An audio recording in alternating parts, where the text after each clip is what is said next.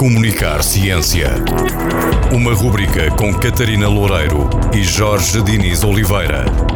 Que destaca assuntos menos discutidos e com menos visibilidade nos média. E que podem passar ao lado do olhar mais atento. Comunicar Ciência. Para ouvir na rádio Antena Minho. E em podcast em antenaminho.pt.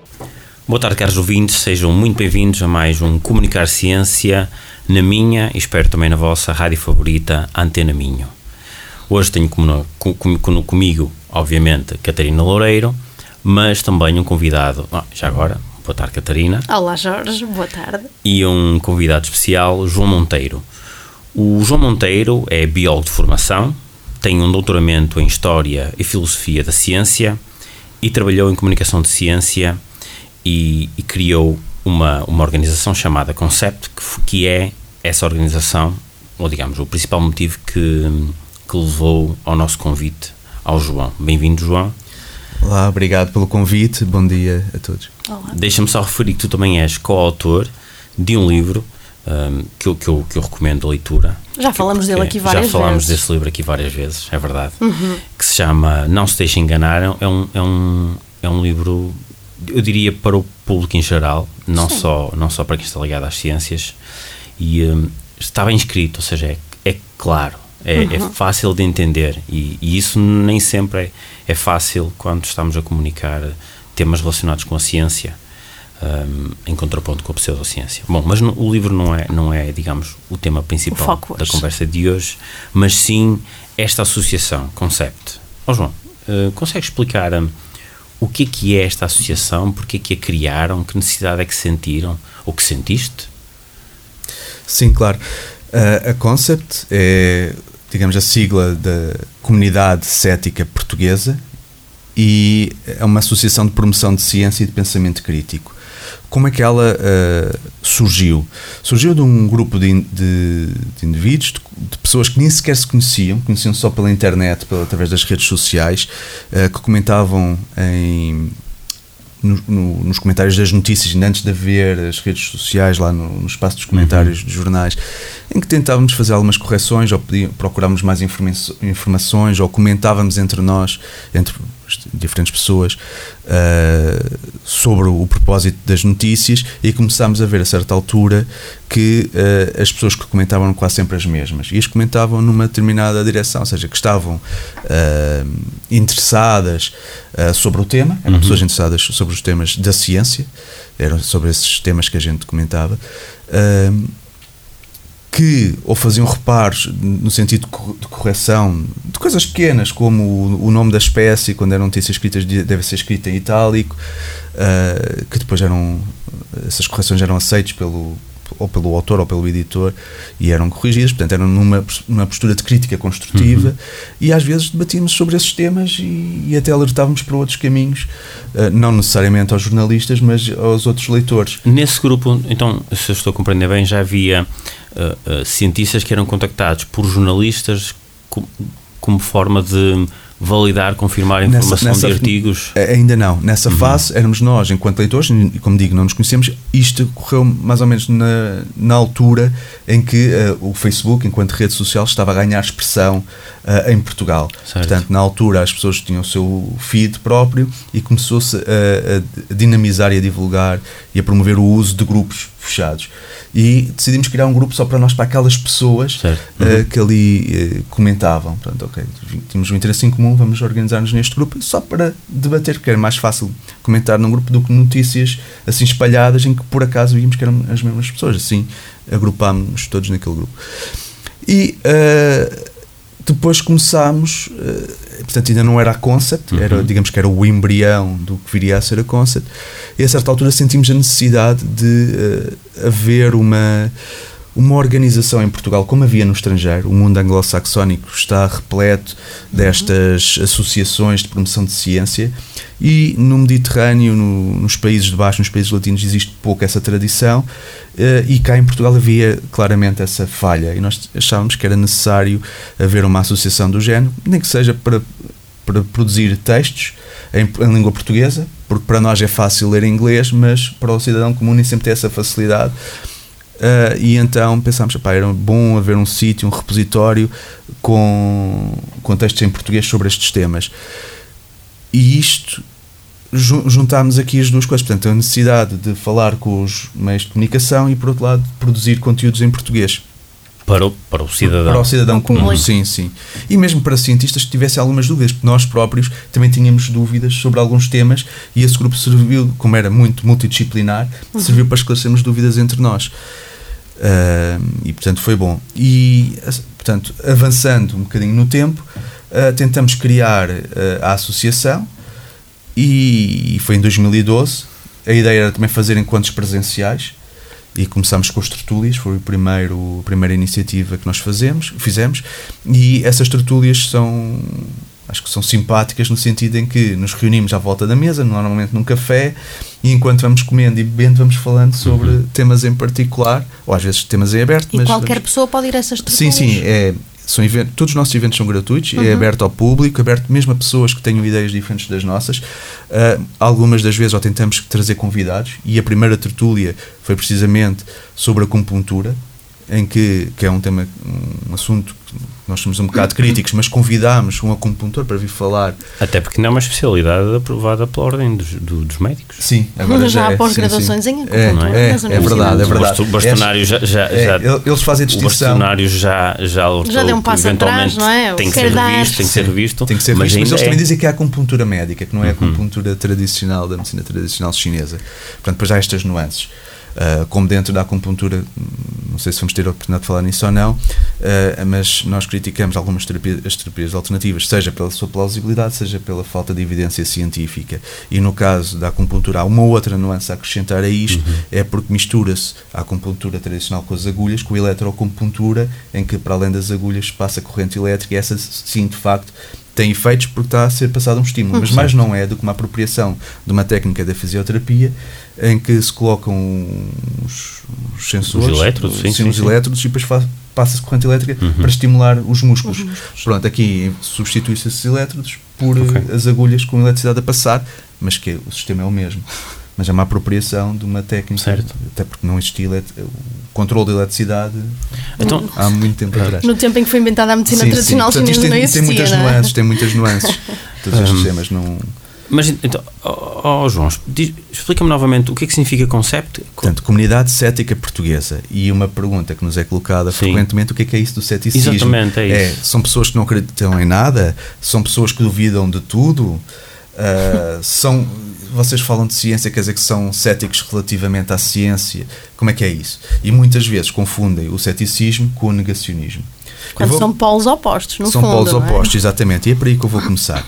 O ceticismo é uma atitude salutar de quando há dúvidas para formar uma opinião, uh, procuramos o melhor conhecimento disponível, seja científico, seja de outras áreas, seja das ciências sociais, dentro da filosofia, dependendo do tema que estamos a abordar. Portanto, o melhor conhecimento disponível sobre, sobre um determinado tema uhum. para formarmos uma opinião informada sobre esse tema.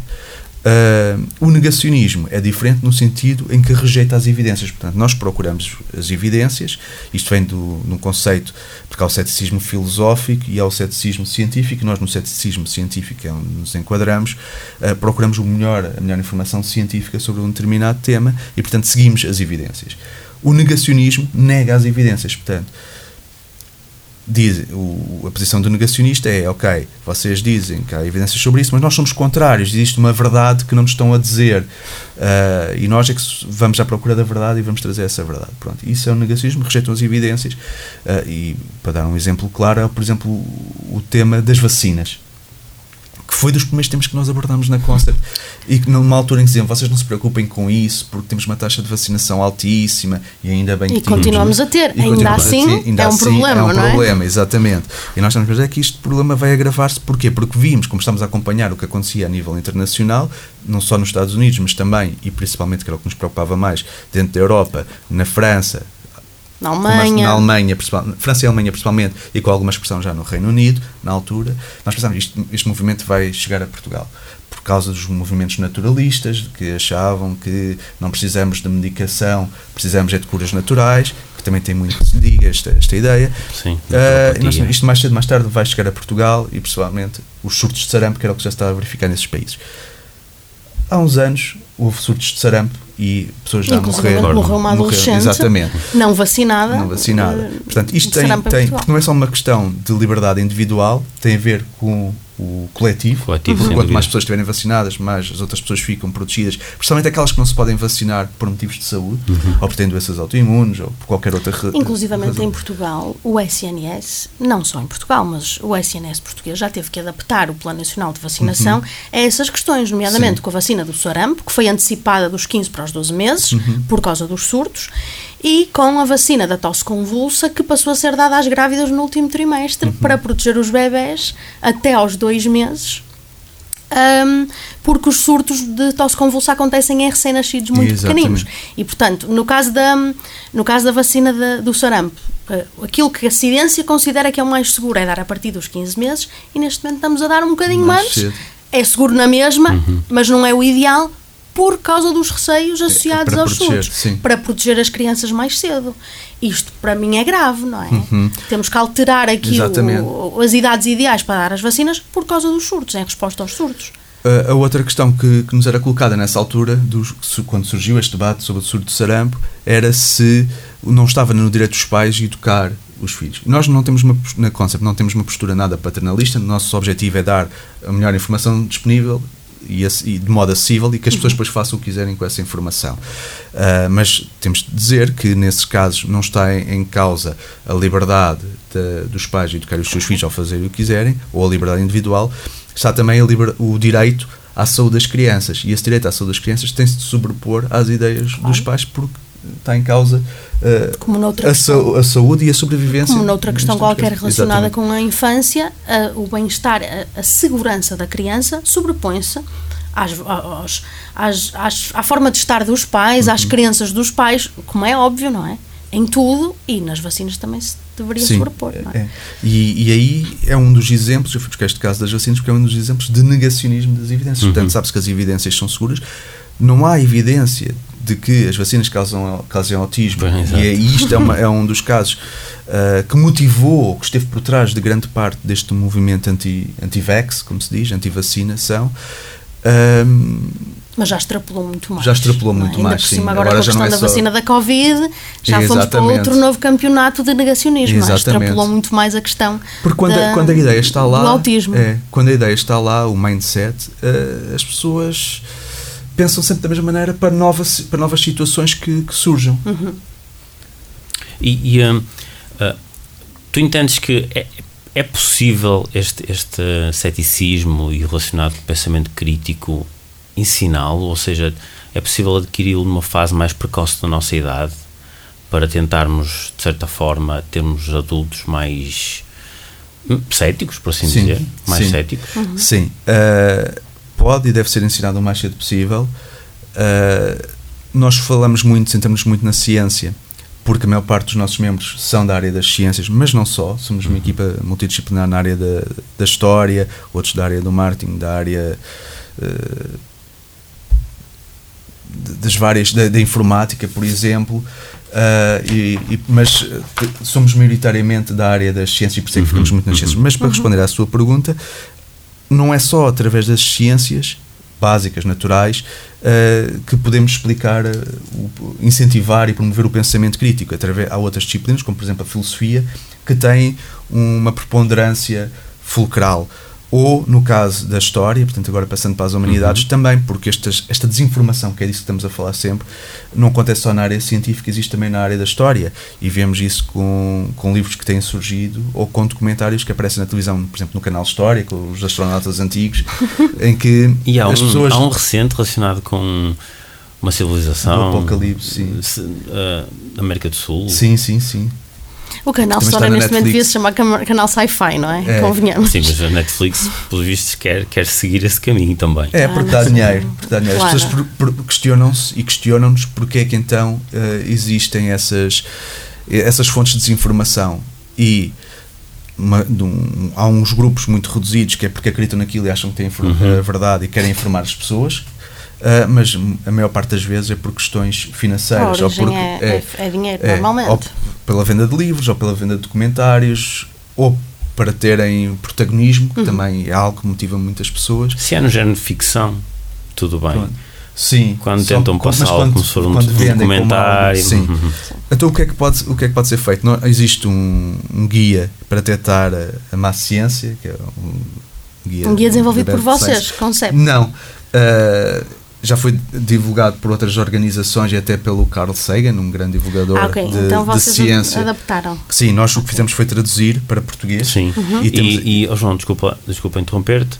Mais um minuto e teremos que, entretanto, Sim. encerrar. Sim. E, e terminamos com esse guião para, Sim, para é identificar mesmo. a má Portanto, ciência. o que eu Parece-me quero, bem. a mensagem que passa, então, a mensagem final, digamos assim, é que as várias disciplinas têm uma, uma possibilidade de dar o seu contributo, seja na área das ciências, seja na área da filosofia das humanidades, ah, e então esse guia para a má ciência, para detectar a má ciência que existe à nossa volta, é nós estarmos atentos a títulos sensacionalistas, Uhum. Uh, atenção aos resultados distorcidos, ver se há conflitos de interesse entre quem passa uh, a mensagem ou não, uh, não confundir a correlação com causalidade, ou seja, dois aspectos podem estar relacionados entre eles, mas um não ser necessariamente a causa do outro. Temos de fazer um programa só a explicar o que é que é Correlação a e correlação causalidade. Isto é importante, isto é importante.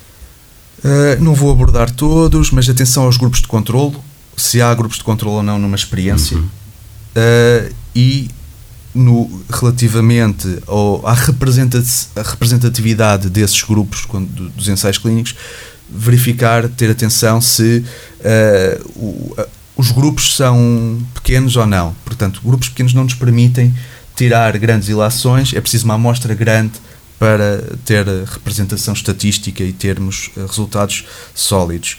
Depois verificar, por fim, se esses dados são reproduzíveis ou não, porque não é por ser publicado um artigo científico que aquele artigo é a verdade, não, é Uhum. apenas mais uma peça num puzzle que tentamos construir, temos de ver se se encaixa no, no, no panorama geral. E pronto, e, e ter atenção aos sítios também onde, onde é publicada essa informação, não só nos jornais científicos, como também ah, nos próprios jornais, porque há, no, no meio da comunicação social, digamos assim, existem os jornais e existem sites que se tentam fazer passar por jornais. Uhum. E algo que nós tentamos sempre passar é que o jornalismo ainda é uma prática ah, bastante credível, deve seguir os jornalistas. regulada? E regulada, sim, tem o, Sim. tem, tem, um, tem um- um- regras próprias. Hum, tem o código deontológico de jornalista em que os jornalistas têm de passar informação credível e quando há um erro eh, devem corrigi-lo. Uh, ao contrário do que se passa em sites que se tentam passar por jornais e não, não são. Uh, portanto, não têm esse rigor, não têm essas obrigações deontológicas e, portanto, podem escrever o que lhes acontece, ou o que lhes apetece. E, portanto, é preciso nós estarmos atentos às fontes de onde é que nos, vem, de onde é Sem que nos chega a informação. Já entrevistamos, entrevistamos aqui nesta rádio a Sara Beatriz do Viral, Exatamente, que, é, que, é, que é- são essas as E já agora, deles. só para Sim. terminar, eu até estava aqui a pesquisar que tinha ideia disto, queria-vos só come- eh, eh, deixar assim esta Sim. para terminarmos. Foi descoberto um relatório, des- descobriu que em relação à Covid, a desinformação toda da Covid tem origem em 12 pessoas. Chamavam-se eh, Disinformation Dozen. São 12 pessoas, obviamente, muito ricas, Uhum. a maior parte delas ligadas a indústrias eh, de, ou de terapias alternativas ou de negacionismo das vacinas. Acho que ela não estava no, no Disinformation Dozen, mas pensem nisto, não é? Toda a informação que nós vimos sobre a Covid e tudo ia ligar a estas 12 pessoas. Portanto, normalmente a desinformação tem eh, Uhum. um, um fim e esse fim costuma ser financeiro, não é? Eh, Eu tenho, não, não é, eu, eu tenho um guião, não é para identificar a má ciência, mas para identificar a pseudociência, que são só duas palavras. Nem, quando se aplica, não quer dizer que seja sempre pseudociência, mas se tem físico, se tem quântico, peço desculpa, e holístico na frase, eu desconfio sempre. Portanto, quântico e holístico, eu desconfio sempre. Verdade. João, muito obrigado por teres vindo a este programa. Obrigado eu mais uma vez pelo vosso convite. Esperemos contar com a tua presença muito em breve. Obrigado, Catarina. Obrigada, Jorge. Obrigado até a quem nos ouve e até para a semana. Comunicar Ciência. Uma rubrica com Catarina Loureiro e Jorge Diniz Oliveira, que destaca assuntos menos discutidos e com menos visibilidade nos média e que podem passar ao lado do olhar mais atento. Comunicar Ciência para ouvir na rádio Antena Minho e em podcast em antenaminho.pt.